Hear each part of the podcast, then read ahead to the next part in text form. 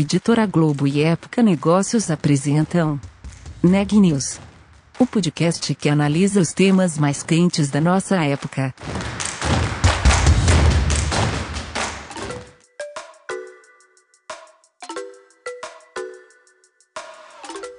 Olá, eu sou a Aline Scherer, da Época Negócios.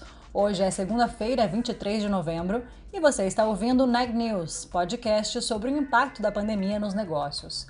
A gente começa a semana temática do podcast sobre o calendário de liquidações no comércio, sempre no fim de novembro, muitas promoções. Algumas marcas têm questionado o uso do termo Black Friday. É o caso do Grupo Boticário, cujo CEO Arthur Grimbaugh é o entrevistado de hoje pela jornalista Ana Carolina Nunes. É isso, Ana. Isso, eu entrevistei o Arthur Greenbaum, CEO do Grupo Boticário, e ele contou, claro, como foi a mudança do nome da semana de ofertas no varejo de Black Friday para Beauty Week, uma decisão do Boticário anunciada aí há uns dois meses e como que essa mudança se encaixa nas iniciativas do grupo em relação à diversidade internamente. O Arthur contou também sobre como foi o período mais agudo da crise sanitária para o grupo, que teve que administrar fechamento de lojas em todo o país e ainda com diferenças regionais né, nas regras, e também administrar a linha de produção nas fábricas, que não podia parar, a cadeia de fornecedores e o trabalho do escritório, que acabou mudando para o esquema remoto. Falamos um pouco também das iniciativas de inovação do grupo, que recentemente anunciou a GB Ventures, aceleradora para startups focadas em inovação no segmento de beleza. Confira a entrevista completa. Arthur Grimba está aqui hoje no Neg News. Boa tarde, obrigada pela sua presença, Arthur, pela sua disponibilidade. E a gente vai falar essa semana especial Black Friday, mas antes da gente chegar é, nesse tema, queria que você, por favor, começasse contando um pouco, voltando para o início do ano e contando qual era o cenário do Grupo Boticário lá no primeiro trimestre, como tinha sido 2019 para o grupo e como ele estava se preparando para 2020, quando a pandemia chegou aqui no Brasil. Prazer estar falando com você. Realmente, é, hoje, quando a gente para, né, meados de novembro já de 2020, para voltar para o primeiro trimestre, a gente vai, vamos voltar para um país dos sonhos, né? Para um local dos sonhos lá atrás. A gente tinha saído de, do ano de 19 com um bom crescimento, a gente tinha atingido perto de 15 bilhões de faturamento na ponta do nosso grupo, né? ou seja, todos os canais haviam crescido, a gente tinha recém feito aquisições, né? fizemos uma aquisição importante no ano passado da Beleza na Web, que é a maior plataforma de, de produtos de beleza e estética né? online no, no mercado, e iniciamos o primeiro trimestre muito bem, com, com um crescimento bastante importante, bastante animador, para buscar as metas do ano, né? E estávamos todos muito, muito aquecidos, eu diria assim, para fazer um excelente ano. Até então que veio o advento do, do, do da, da pandemia, do coronavírus, né? Acho que todos nós olhávamos para isso lá é, naquele momento, mas olhávamos com uma certa distância, né? A gente imaginava que, ah, está lá do outro lado do oceano, vai demorar um pouco para chegar aqui. E, na verdade, não demorou nada, demorou um avião, né? Demorou uma, uma viagem para se instalar aqui.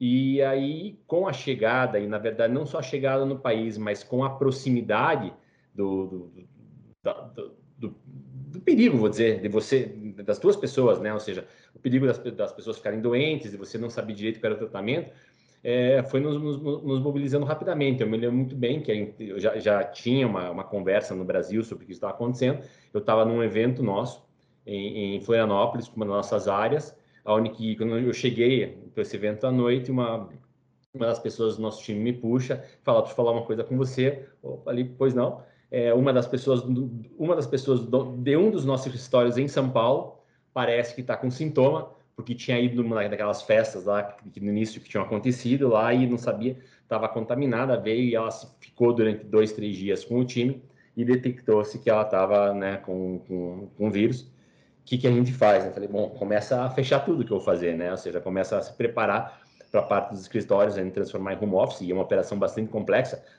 para todas as empresas, e para nós não é diferente, porque eu tenho operações espalhadas, né? nosso negócio, eu, eu, eu, brinco muito com o termo, né? Gente era um mononegócio até anos atrás, que era uma marca, um canal, um site, Hoje são muitas marcas, muitos canais e muitos sites também, né? Então, escritórios, né? Tem escritórios, vários escritórios em São Paulo, tem escritórios no, no, em Curitiba, né? Tem a questão das fábricas, centros distribuições, e para cada um a gente tinha de fazer rapidamente uma mexida é, de como, como olhar, porque a elegeu também três pilares muito importantes para a gente trabalhar nesse período. Né? Então, o primeiro pilar é a segurança, a segurança dos nossos colaboradores, a segurança dos nossos parceiros de negócio, a segurança das, dos nossos consumidores, né? Ou seja, a primeira coisa a gente foi olhar, foi olhar para isso. Tanto que a gente fechou as nossas lojas, né? Tem mais, nosso grupo tem mais de 4 mil lojas espalhadas pelo Brasil.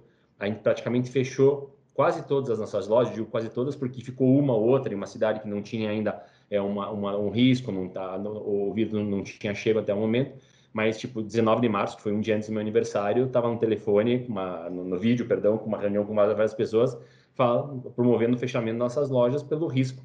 Né? E a gente não esperou nenhuma medida é, municipal, estadual dizendo fecha. A gente foi fazendo uma avaliação do nosso jeito, depois fomos implementando cada vez mais indicadores, mas era número de pessoas contaminadas, número de leitos ocupados, né? A ia, é, mortes ocorridas, a gente ia fazendo um panorama, um cenário de risco da nossa avaliação de compliance lá e decidimos fechar e por muito tempo a gente ficou mais, a gente fechou antes das determinações do, do, dos municípios, dos estados, e diversas vezes, por mais que ele tivesse mandado reabrir, a gente ainda permaneceu fechado, porque não acreditava que a situação estava sob controle, como por exemplo Belém. Belém, Belém do é, as lojas, o comércio em geral fechou, na verdade, quase 20 e poucos dias depois que nós tínhamos fechado nossas operações, porque a gente tinha detectado o risco antes dentro, dentro disso. Então, fizemos um movimento bastante importante, né, ou seja, de, de, de, de dessa preservação da segurança dos nossos times, de volta, nossos parceiros, nossos consumidores. Um segundo pilar que a gente elegeu como ocorreria a continuidade do negócio, o negócio para sobreviver. Então, tudo que devia ser feito com relação aos parceiros de negócio, é, auxílios financeiros, prazos de dilação de prazos de pagamentos, créditos, é, orientações quanto à gestão do negócio. Aí, nosso, nosso principal pilar é a franquia ainda? Então, como que orienta os franqueados, como eles têm que agir com os, locados, com os proprietários dos imóveis, seja a rua, o shopping, como que eles têm que fazer a administração do time deles. E também, com a porta fechada, como que eu posso fazer também com que se fature. Também era uma preocupação, né? Porque no primeiro momento é como eu administro, mas respiração 2 é como que eu coloco, né? Faço a ter movimento também, o negócio continua. O, o, o nosso, a nossa boa estratégia, eu diria, e boa estratégia porque não é uma estratégia de agora, é uma estratégia que a gente construiu ao longo dos últimos anos, é que nós tínhamos a questão da omnicanalidade ao nosso lado. Então, eu tive o fechamento das lojas, mas eu tinha a venda direta funcionando e tinha o e-com também funcionando, com o advento da, da aquisição da Beleza na Web que a gente fez. Então, nos deu, né, na verdade, um fôlego importante com esses dois canais, enquanto a gente viveu essa questão de abre e fecha das lojas e mesmo nesse processo de retomada. Então, e para fazer esse negócio, os negócios continuarem, a gente teve que lançar a mão de muitas coisas digitais, né? De muitas plataformas que nós estávamos em piloto, estávamos olhando, mas que com o fechamento tive que colocar na rua para funcionar de fato. Eram as vendas por WhatsApp, um modelo de omnichat, onde o cliente entra em contato conosco, a gente faz a transação inteira até o recebimento dentro desse modelo, né, que ele se direciona, a questão de cuponagem para serem oferecidas às, às consultoras das lojas para elas venderem, oferecerem para seus clientes, onde elas recebiam uma remuneração e a franquia também, ou seja, todo um aparato que, em testes que a gente botou na rua para rodar e graças a Deus nos ajudou a passar por esse momento, somado a também uma, uma, uma enorme dose de voluntar, eu digo de voluntaria, voluntariarismo é, empreendedorismo e criatividade nossa nossa, das, nossas, das nossas pessoas para fazer as coisas acontecerem. Por exemplo, a gente organizou drive-thru de produto, né? a gente tinha a loja fechada com faixa na frente para fazer entrega na residência. A gente tinha uma série de, de elementos novos ou já usados, talvez, na história do Boticário em algum momento, que a gente trouxe de novo como um arsenal para poder fazer frente à, à, à oportunidade de continuar prestando um bom serviço ao consumidor né? E também as revendedoras, que são nossos, nossos parceiros de negócio, que elas, é o ganha-pão também delas, assim como dos nossos franqueados e das nossas consultoras. E aí um terceiro pilar, que é um pilar que é de um olhar social, é, que é uma questão que nós já trabalhamos, não é de hoje, praticamente desde o início do, do Boticário, a gente tem esse olhar muito forte para o negócio, mas tem um olhar também muito importante para a sociedade, que é toda a questão de doação, ou seja, a gente fechou as nossas fábricas, né, é, praticamente todas as linhas nesse momento, a gente deixou, a única linha que a gente deixou operando era que fabricava álcool, álcool gel e sabonete líquido, porque faz, faria frente a, a, pedidos que os nossos clientes poderiam ter na medida de fazer suas entregas para auxiliar os consumidores na questão da proteção da segurança, né, ou seja, tentar, tentar evitar a contaminação, mas também para sustentar as doações maciças. Nós doamos mais de 215 toneladas de produtos, né, para serem distribuídas para a população carente, população vulnerável em, em muitos estados do Brasil e, e, órgãos públicos de saúde. Então a gente se compôs dessa maneira e fomos vivendo dia a dia, né, ou seja, fazendo escolhas. Acho que ter, todas as empresas tiveram que passar né, por um momento de repensar seu ano. Tipo, é um ano que estava vindo no primeiro tri, de repente cai um meteoro na tua frente e você tem que reprogramar e, e sem saber se reprogramar direito para quê e por quanto tempo. Né? Naquele momento todo mundo falava, puxa, mas isso daqui talvez vai durar quanto? Um, dois meses? Eu me lembro que uma das primeiras lives que eu fiz, me perguntaram quanto tempo eu achava que ia durar. Eu falei, olha, eu acho que nós vamos ver com isso até julho do ano que vem. Eu fui execrado, né? Tipo, você é muito pessimista, né? Você não pode pensar dessa maneira. Eu falei, não, eu estou fazendo uma conta né, normal. Tô, olha, a gente não sabe o que vai acontecer, depende de uma vacina, isso para poder passar, até que essa vacina chegue no Brasil, até que a gente consiga colocar né, essa vacina na mão do, dos órgãos para fazer a, a, a, imunização das pessoas, vai demorar tempo isso aqui. E é o que nós estamos vivendo. Obviamente, estamos muito melhores do que saímos lá, né? Ou seja, naquele momento a gente fez um cenário muito mais de crise, muito mais tenso, que nos forçou a fazer boas escolhas, e as escolhas que a gente fez foram, e digo que foram boas, por quê? Porque, obviamente, eram escolhas voltadas a preservar caixa, a preservar empregos, principalmente, né, nós, dentro do nosso sistema, dentro da, com todo, mas nós fizemos escolhas que nos, nos, nos carimbavam os passaportes para o futuro. Então, nós não deixamos de investir em tecnologia, nós não deixamos de investir, ao contrário, nós contratamos pessoas de tecnologia, nós contratamos pessoas de logística, nós trouxemos gente para dentro de casa né, em várias áreas nesse momento, e, e fizemos investimentos em, em, em, desenvolvimento de produto, mudança de portfólio, né, temas que nós vamos estar usando não só hoje, mas no decorrer dos próximos anos, foram mantidos para que a gente pudesse sempre ter esse pilar de visão de futuro, que é, é muito importante para o grupo.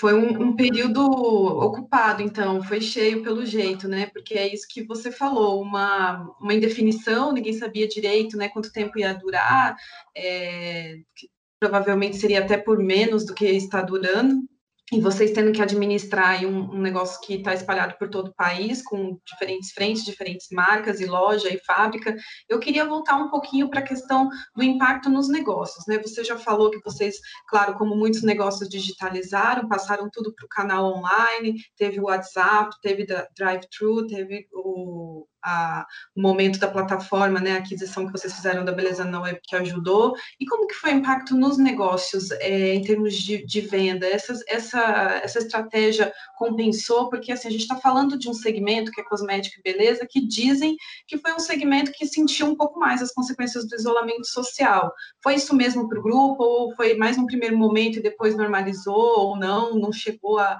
a ter esse impacto negativo nos negócios? Como que a, que a pandemia atingiu vocês? Nesse... Para nós, nos atingiu de uma maneira bastante importante, porque nós né, somos um dos maiores varejistas do Brasil. E quando eu falo varejistas, no sentido amplo, mas com uma presença física muito importante. Então, é, é o impacto de fechar 4 mil lojas. Eu, eu tinha uma dor no bolso e uma dor emocional. Ter esse canal é, com todas as pessoas que lá trabalhavam, tendo que man, man, manter a expectativa e, e, fazer com que ele voltasse a funcionar como ele vem, vem, vem, vem performando, obviamente, nesse, nesse, nesse, nessa recuperação. Com a questão do, é, falou a, venda, a, a questão do, do ICOM, da venda, adiantou bastante, né? Todo mundo fala a questão dos cinco anos em cinco meses, foi o que aconteceu. Realmente, nós tivemos na primeira semana, eu tive 40, tipo, é, 40% de novos consumidores entrando na, nas marcas do Grupo Boticário para fazer aquisição, né? Pessoas que nunca tinham se relacionado conosco passaram a entrar, a, conhecer, teve um lado bom também dessa história e, e, a venda direta. Mas, obviamente, quando eu faço isso daqui, eu tive um primeiro trimestre, um segundo trimestre, perdão, que no fundo você olha e ele foi muito negativo. Ele foi muito negativo sobre a questão das vendas e foi né, terrivelmente negativo sobre a questão do resultado. Né? Você não tem, não tem faturamento, só tem despesa, então é buraco né? Uhum. Será, é, é para baixo isso aí. Tanto que gente, nas contas que a gente está fazendo na época, a gente olhou e falou, puxa, nesse ritmo, e a gente sendo, na época, né, pensamento da época, um pouco otimista, a gente dizia, se continuar nesse trem aqui como está, e eu, olhando uma recuperação a partir de maio, começar de pouquinho em pouquinho, a gente imaginou fechar o ano com 20% a 30% a menos que o ano passado de faturamento. Uhum. E graças Sim. a Deus isso não aconteceu, não vai acontecer.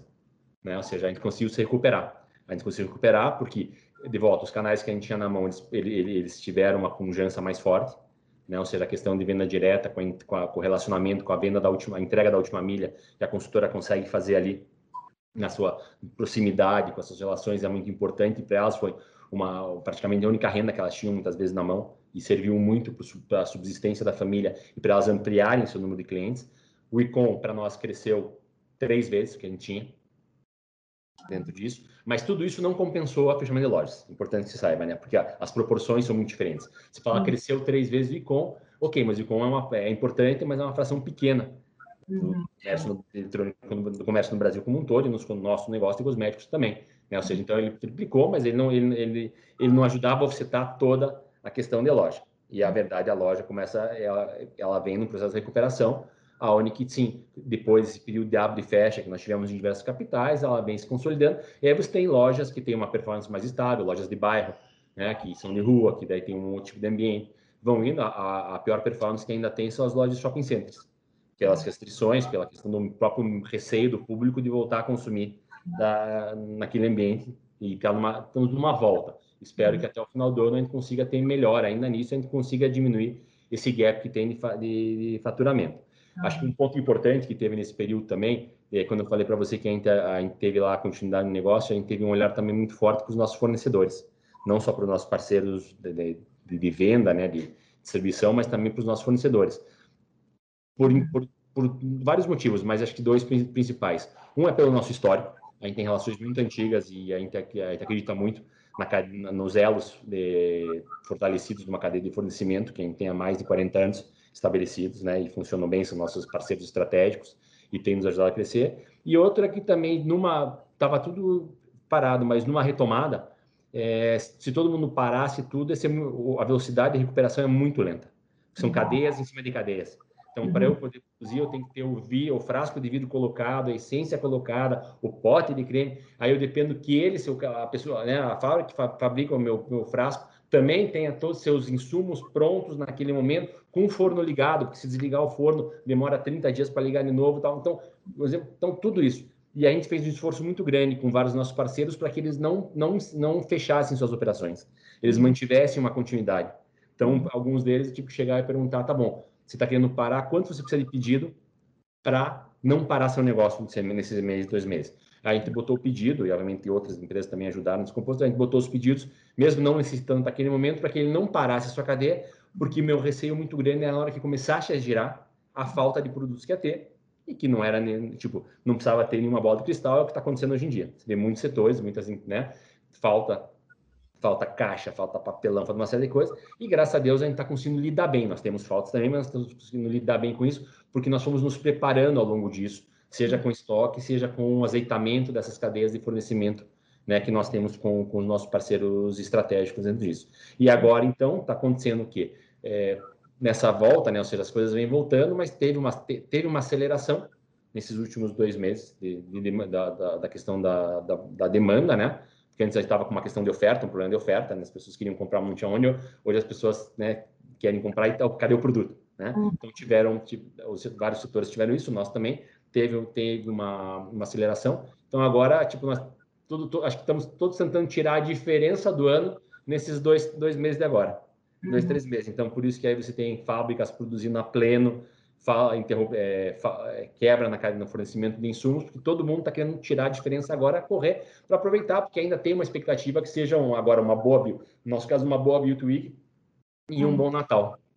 Pois é, Justamente, então, aproveitando esse, esse gancho para falar de, dessa recuperação e de correr atrás desse prejuízo, vamos falar então da, da Black Friday, eu ainda vou, vou usar esse, esse termo por enquanto, é, que é a, virou a semana de promoções no Brasil do varejo, uma das principais datas para o varejo aqui, que a gente importou essa tradição aí dos Estados Unidos, né? Eu queria saber até então como que Friday para o Grupo Boticário até o ano passado, o que, que essa data representava para o grupo em termos de vendas, de negócios, porque também é um, é um, segmento de vocês que eu imagino que tenha importância também o Dia das Mães, o Natal, mas falando dessa semana de promoções do varejo, o que, que ela representava para o Grupo Boticário até então, antes de 2020? É, como você me falou, é forma, nós importamos isso, né?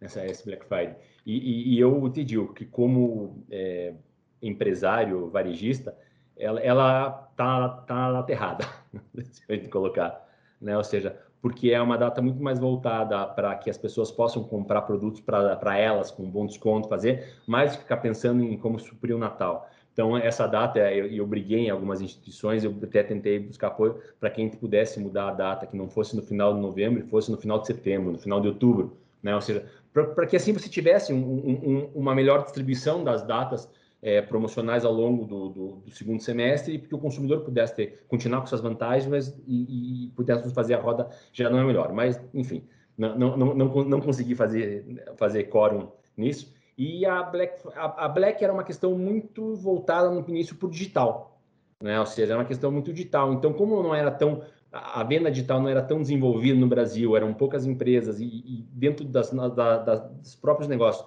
ela tinha uma participação pequena, ela não, ela não tinha uma enorme relevância. Era um ponto que você fazia no início, você, você participava da Black.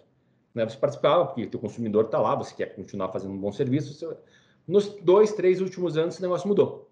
Por quê? Porque, na verdade, acelerou e qual foi a questão? E, e, nós fizemos bastante fortemente isso. Quando a gente olhou que, na verdade, tinha uma questão digital e ela começava a ter uma certa atração, para nós não tinha por que só ficar restrito ao canal digital.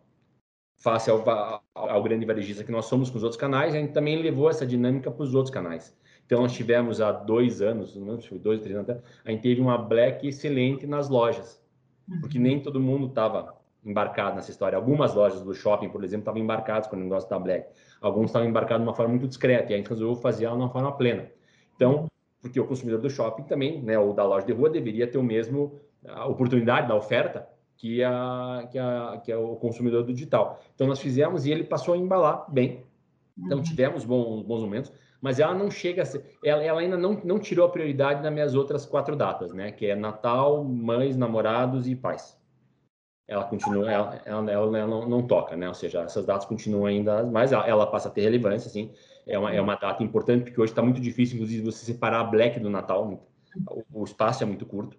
Então, você fazer, no fundo, você tem que fazer as avaliações separadas e conjuntas também, para poder entender né, qual que foi o teu real movimento no, no, no, final do ano. Então, ela, passa, ela, ela passou a ter uma, uma relevância. E esse ano ela tem uma relevância, acho que ainda maior, porque para, é. É, exato, queria, queria chegar então nesse ponto, né? Daí chegamos em 2020 e onde tudo foi digitalizado, vendas, já falamos disso, né? Canal online, e tem essa data, e aí tem é, falando então da, dessa mudança que vocês é, anunciaram, né? Que não será mais Black Friday, vai ser Beauty Week. Eu lembro do seu artigo no LinkedIn anunciando essa mudança do nome da data. O seu texto fala da trajetória da empresa em busca da, da diversidade dentro do grupo, né? Conta um pouquinho essa linha do tempo. E aí eu queria saber que contar aqui para gente gente no, no Neg News, como foi esse processo internamente, né? Até no seu texto também fala que a decisão foi até um pouco ousada, não lembro se era exatamente essa palavra, mas algo nesse sentido, porque estava muito próximo da data fazer esse tipo de mudança, né? Então conta para a gente um pouco desse bastidor, como foi essa ideia, a criação de, desse nome e até a aceitação dessa mudança. Tá, acho que primeiro ponto, né? Ou seja, se fala, bom, como foi essa para nós a questão de diversidade não é uma coisa né? Eu vejo muita gente falando, muitas vezes sem saber, não só a nossa empresa, outros, ah, mas aí estão querendo pegar uma carona, uma oportunidade e tal. Acho que as pessoas têm que, deveriam pesquisar um pouco mais antes de falar. Né? Ou seja, para nós, a gente, a gente sempre teve um olhar muito importante para a sociedade, né? não é de agora, é desde, nossa, nossa, desde o no, início. Nós temos uma fundação na proteção à natureza que, que fala desse tema desde 1990. Então, não era moda, não era ferramenta mercadológica, não era nada. A gente uma, tinha, uma, tinha e continua tendo uma preocupação legítima com relação à questão do meio ambiente, a conservação ambiental, e assim como as outras boas práticas que a gente vê dentro da corporação. Então, sustentabilidade veio vindo disso, mas questão de, de diversidade, de, de equidade de gênero, principalmente, né? Que, no fundo, eu nunca tive problema com isso, porque dentro do nosso modelo, nós nunca, tipo, eu nunca parei para pensar se, se, se, o se, o profissional era mais competente porque ele era homem que era mulher. Eu queria saber se ele tinha brilho no olho, vontade de crescer, né, garra para fazer as contas, essas coisas, e, e, e, e, daí quem viesse era ótimo dentro da história. Nossa, no, nosso modelo de negócio, ou seja, as franqueadas, 85% das franqueadas são do sexo feminino. Então, né, ou seja, a primeira franqueada foi a Laura de Brasília, né? Então, para nós, um exemplo para você, era uma coisa que dias comuns, corriqueiros, não dá. E esse tema começou a tomar relevância, questão, e, e, obviamente nós passamos a contar mais nossa história, e a gente passou a estruturar isso melhor a partir de 2013, na verdade, né? ou seja, dar um pouco mais de formato isso, né? Um, um, falando mais sobre equidade de gênero, e depois expandindo também para outros grupos. Né? É, se você lembrar, em 2015, nós fizemos uma das comunicações mais, entre aspas, ousadas, né? que deu ousado não tinha nada, porque na verdade era muito bom gosto, muito elegante, comercial, né? mas tratava de um tema que era um tema bastante delicado. E, aliás, isso não começou em 2015, eu volto a 2013 com você, porque mesmo as comunicações que a gente fazia dentro do Boticário eram comunicações que traziam temas muito, muito importantes para a sociedade, que estavam embaixo do tapete, que mereciam ser tratados com muito carinho, muita atenção, mas colocados à luz. Então, a gente falou de. Para ver os temas que a gente foi tocando, a gente falou de natais com pais separados, a gente falou de, de, de Dia dos Pais sem pais biológicos, né? Ou seja, todos temas que são temas, né? Não, não, são, não são temas assim muito palatáveis no primeiro momento, mas que se a sociedade não olhar e não, não, não começar a entender a evolução disso, né, ficarão mais difíceis. Nós começamos a trabalhar dessa forma, por quê? Porque eu tenho uma crença muito forte que, na verdade, um, dos, um, dos, um importante papel das grandes empresas e das principais marcas é ajudar uma sociedade a se desenvolver. Né? E como a gente faz, tem várias formas de você, de, de você fazer isso daí. Né? É, e já vou, vou, passar por elas algumas, mas obviamente o poder da comunicação que você tem faz, faz parte disso e a mensagem que você passa para os consumidores, tendo alguém que tem credibilidade para falar sobre o assunto. E é o que nós fizemos. Então, fizemos em 2015 com, com a questão do, do relacionamento é, homoafetivo, né? Recentemente foi ressuscitado até por um concorrente nosso, o tema, né? Dentro daqui, com um outro espectro, enfim, mas né? a, a gente vem trabalhando. E em dois, então já é um tema que já eram temas que passavam, né? Pelo por dentro da organização, porque para nós diversidade né, é uma questão que a gente vê como oportunidade de crescimento, é uma questão que a gente vê como oportunidade de inovação, porque eu entendo que eu pergunto o que é diversidade. Para mim é a vida como ela é. Tá aí, né? Então, se eu quiser entender a sociedade, se eu quiser entender o meu consumidor, eu tenho que ter isso daqui entendido, estudado e dentro da minha casa tem que ter pessoas que também tenham, tenham esse perfil para poder a, a trabalhar da, da, melhor maneira. E aí, então, a gente fez em 2019, a gente fez uma área específica, né? Constituímos uma área de diversidade, inclusão e equidade, para conduzir o tema dentro do nosso grupo, para contribuir com o avanço dessa pauta, seja no grupo, seja fora dele, né? Ofere, tentando oferecer respostas práticas e coisas consistentes. Uma coisa que você, né, tomara que concorde comigo, mas é que no, nosso grupo a gente não faz coisas a esmo, a gente, faz, a gente busca ter muita consistência e coerência nas coisas que a gente faz ao longo da nossa história. Então não é que eu faço um teaser agora, então agora não é black, é beauty, vamos lá. Tem todo um porquê disso, né, que a gente está fazendo. Então, e a gente criou a questão dos grupos de afinidade. Não sei se a, se a Juliana teve, teve fala com você, mas a gente criou cinco grupos de afinidade. Então, a gente tem é, um grupo de pessoas com deficiência, um grupo de raça e etnia, outro de equidade de gênero, outro de geracional, outro de LGBTQIA+, né? Ou seja, e a gente, a gente eu tenho muitas pessoas, tenho 100, mais de 100 voluntários embarcados em cada grupo desses aí para falar, e a gente vem conversando. E apareceu o tema da questão da Black Week, né? Ou seja, que o termo incomodava algumas pessoas do nosso nosso grupo de afinidade, e a gente foi olhar um pouquinho para fora, também ouvimos algum um ruído fora dentro daqui, né? Ou seja, então, a questão toda, voltando, papel que a gente tem, a questão de como a gente se posiciona, racismo é um tema, né? Não há como negar, é um tema. Assim, nós fizemos uma, uma, uma campanha no ano passado que mostrava uma família inteira negra, né? É, e no fundo, eu fiz tão easygoing, sabe? Na boa, assim, sem ter volta, sem me preocupar muito. E eu comecei, e eu fiquei um pouco, né, é, estupefato, vamos dizer, essa é palavra, com o número de, de bate-bolas que deu. Não, mas isso é do, isso do jeito, isso é racismo branco. Porque, no fundo, 56% da população brasileira é negra dentro disso. Então, né, ou seja, única, a única, a única as pessoas vivem, né, que não tem dimensão da, das questões. E eu fui descobrindo aos poucos que essas pessoas vivem, né? Porque, no fundo, não é, não é, o cara de lá, é o meu amigo do lado que não tinha a mínima noção disso daí. Não é a bolha. É, a pessoa do teu grupo de WhatsApp lá que não sabe, não sabe o que fala, tem que esclarecer. Então, dentro disso, então nós resolvemos então pegar esse tema, é um tema que a gente vem trabalhando dentro de casa, não é uma coisa que a gente está fazendo só lá de fora, a gente vem várias tratativas dentro de casa com relação ao tema disso daqui, e a gente resolveu então trocar o nome, por quê?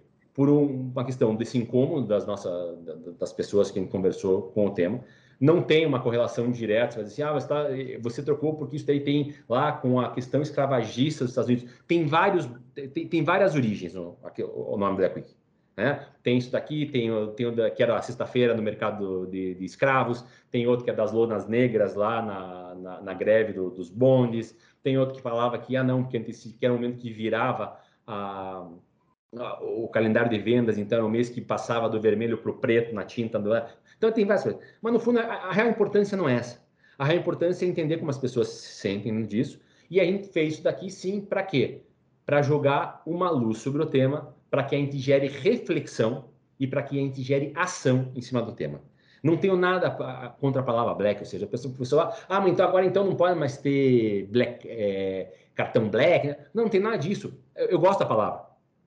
Mas só que vamos, vamos, vamos lá procurar usá-la né, da melhor maneira possível, mas trazer também esse elemento de, de, de foco, de, de, trazer reflexão para as pessoas e que a gente pudesse agir sobre o tema. Então, nós decidimos, então, fazer isso através da, do, movimento da, da, da Beauty Week, né? E aí, obviamente que tive questões, não é, não é fácil, porque nosso calendário é, é, é, feito muito tempo antes, então eu tive uma série dos materiais que constam ainda a palavra Black Week lá, né? Então, gente teve que tentar trocar o que deu, tem coisas que não deram para trocar, fazer, mas movimentar, e tive que fazer o lançamento, contar para nossos parceiros de negócio, que todas as nossas marcas estão dentro desse, desse, desse movimento de, de, de consciência, e fazer com que as pessoas entendam que isso aqui não é um teaser comercial, dizer, ah, e sim é uma questão para chamar atenção, para poder conversar. E, na verdade, tem, tem tido, se pergunto quais as reações, temos tido diversas, né? Eu tive muito boas reações, inclusive de, de empresas que trabalham no nosso setor, que ligaram perguntar como podiam participar disso,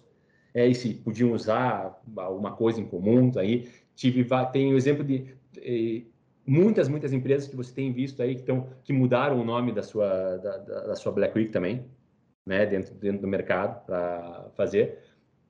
Tem, e tem pessoas que, na verdade, num primeiro momento começavam a metralhar, dizendo, ah, mas tem outras coisas para se preocupar tal, que quando você pergunta, posso conversar com você? E você explica, e você faz ler a carta, que o pessoal lê duas linhas no, no, no, no comunicação digital e não quer saber do resto, as pessoas começam a entender o, o que está sendo proposto. E, e para o meu prazer, muitas das pessoas que antes estavam com uma pedra na mão viraram e hoje, na verdade, elas falam assim, sabe, eu estou fazendo isso dentro da minha empresa também. Porque tudo que a gente quer é, é ter mais agentes de transformação da sociedade. Né? Uhum. Então, estou fazendo levei esse tempo ali na empresa, tem uma corporação grande aqui com um, dois, outro que tem nove mil lá, para a gente olhar esse tema e tratar da, da, forma adequada. Então, esse é, esse é o grande ponto, é como a gente faz com que as pessoas reflitam e busquem agir em relação ao tema. Certo. É mais, foi mais um, um, capítulo dentro dessa linha do tempo. Né, Exatamente. Né, essas ações afirmativas, entendi. Porque diversidade, no fundo, né, diversidade é uma jornada, uhum. não é um evento. Uhum.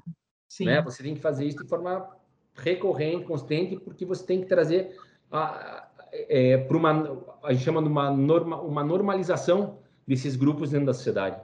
Uhum. Certo. E, Arthur, eu queria falar um pouquinho sobre a novidade que vocês anunciaram no começo do, do mês, que é o lançamento da GB Ventures, aceleradora para startups, startups focadas em inovação no segmento de beleza, né? Isso. Só lembrando que o chamamento quando esse programa vai ao ar, ainda vai estar aberto, que ele vai até 18 de dezembro. E a ideia é que essas startups trabalhem em, trabalhem em três frentes, né? Tecnologia e inovação para os produtos em si, para soluções é, pensando em varejo e para novos serviços em relação à experiência. Bom, e aí eu queria que você, por favor, contasse um pouco qual, como é o perfil da área de inovação do grupo, que tipo de trabalho vocês têm feito por lá. Eu sei que tem a, a pele artificial, que é uma das, das iniciativas que vocês estão desenvolvendo para testes, imagino, é, e como que ficou essa área de inovação durante o período crítico aí da, da crise sanitária. Perfeito. Veja, para nós, do Boticário, a, a, inovação sempre foi um, um enorme pilar dentro do nosso negócio. Né? E todo mundo falava, ah, vocês inovam bastante, sim, a gente inova bastante, e todo mundo tinha uma visão que a gente fazia isso muito com relação ao produto, o que é uma verdade. Nós lançamos mais de 2.500 produtos por ano, nós desenvolvemos mais de 2.500 produtos por ano, essa ideia, né? Então, hoje eu tenho um centro de pesquisa e inovação em São José dos Pinhais, com quase 300 pessoas lá dedicadas a fazer só isso, que é um dos mais bem equipados, não só do Brasil, como do mundo, dentro disso daqui. Né? Então, a intensa questão dos produtos, sim, que a gente faz, mas não é só inovar, a gente não inova só em produto. A inova em produto, a inova em forma de atendimento, a inova em forma de comunicação, a inova em experiência de, junto ao consumidor, a inova em processos internos nossos também de como fazer, como... Então, inovação é uma coisa bastante ampla dentro do, do, do grupo e a gente trabalhou em várias frentes. E agora a gente lançou, como você me falou, a gente lançou o, o GB Ventures, porque no fundo a gente está orientando um pouco melhor e para pegando aquelas empresas que estão num early stage, né? Ou seja, que já tem um produto desenvolvido, mas precisam fazer as provas e precisam né, avançar um pouco mais com relação ao mercado. Por que, que a gente faz? Por que, que a gente está fazendo isso agora? Porque no fundo a gente já tem várias frentes voltadas à inovação, então tem o, da parte de pesquisa e desenvolvimento, por exemplo, tem o redes, que são redes de inteligência mundiais para buscar novas formas, novos, novos ativos, tudo. Aí tem as frentes também de tecnologia que conversam com, com diversas startups, conversam com ecossistemas dentro disso. A gente fez dentro de casa laboratórios é, focados, com, com times 100% dedicados para ter soluções em todas as áreas, e não é uma área só, tipo, eu tenho indústria 4.0, eu tenho que buscar solução para isso. Né? Ou seja, tenho logística, que eu tenho que buscar solução para isso, eu tenho a questão do, da experiência do consumidor, eu tenho a questão do produto, tenho marketing, tenho todas as fricções, então, a gente tem que buscar. A, a, a, grande beleza, nesse caso, é que o nosso, nosso negócio ele sai do insight do produto e eu vou até o pós-venda na casa do consumidor. Então, imagine a amplitude que tem isso daí para a gente fazer.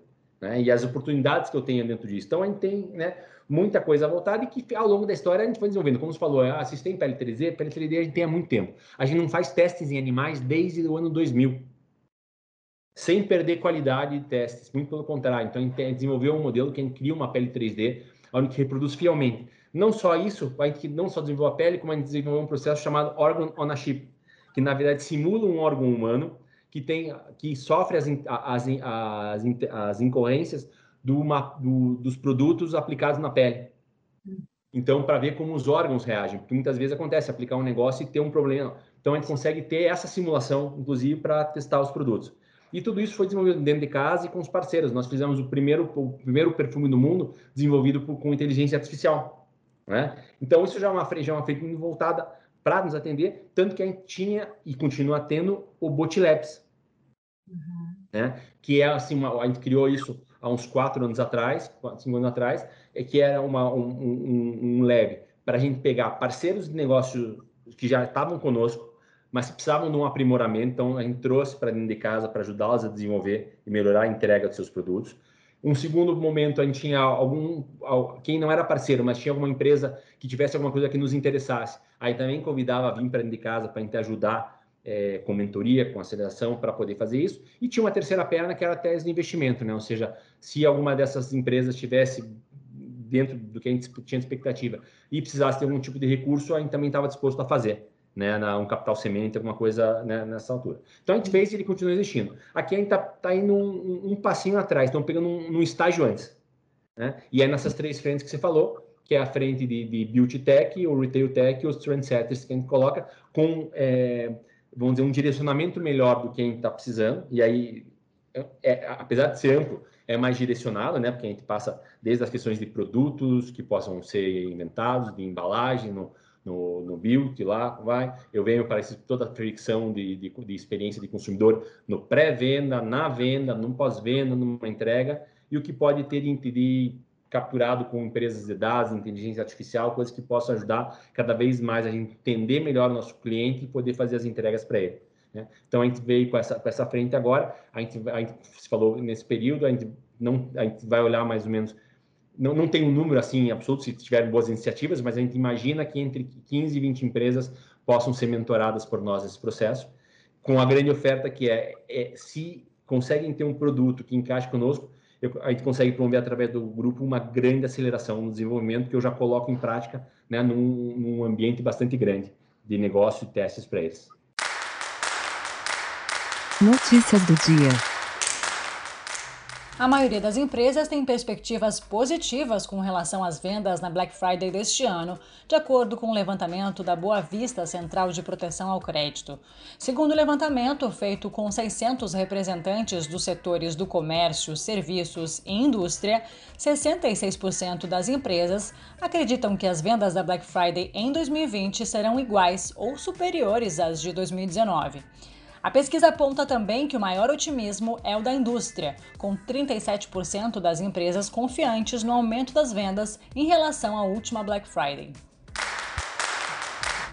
A Organização Mundial da Saúde afirmou nesta segunda-feira, 23 de novembro, que existe uma esperança de que as futuras vacinas contra o SARS-CoV-2 consigam acabar com a pandemia que já provocou a morte de quase 1 milhão e 400 mil pessoas em todo o mundo. Segundo Tedros Adhanom, diretor-geral da OMS, nenhuma vacina na história foi desenvolvida tão rapidamente e a comunidade científica estabeleceu um novo padrão para a criação de vacinas. Nos últimos dias, pelo menos quatro candidatas a vacinas contra a Covid-19 divulgaram resultados relativos à terceira fase de estudos clínicos, demonstrando índices de eficácia dos imunizantes acima de 90%. Mas, enquanto a vacinação não começa, a OMS também anunciou hoje que a aposta mais segura para algumas famílias será não realizar reuniões familiares neste Natal e Ano Novo para impedir a disseminação do coronavírus. Festas de Ano Novo com aglomeração também são desrecomendadas por conta da segunda onda que acomete muitos países. No Brasil, a Fundação Oswaldo Cruz aumentou a expectativa da vacinação contra o coronavírus após o anúncio de eficácia divulgado pela farmacêutica AstraZeneca e a Universidade de Oxford. Segundo a Fiocruz, a previsão é vacinar 65 milhões de brasileiros no primeiro semestre do ano que vem e outros 65 milhões no segundo semestre de 2021. A expectativa é começar a vacinação entre o fim de fevereiro e o início de março. O último boletim divulgado pelo Conselho Nacional de Secretarias de Saúde registra 6.087.608 casos confirmados de Covid-19 e 169.485 pessoas mortas por causa da doença no Brasil. A taxa de letalidade atualmente é de 2,8%. O Neg News de hoje fica por aqui. Até mais!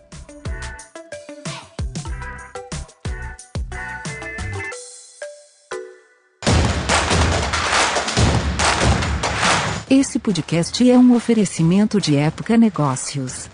Inspiração para inovar. Não deixe de conferir nossos outros podcasts.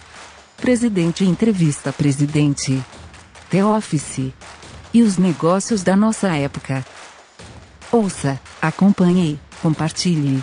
Vamos fazer deste podcast o nosso ponto de encontro.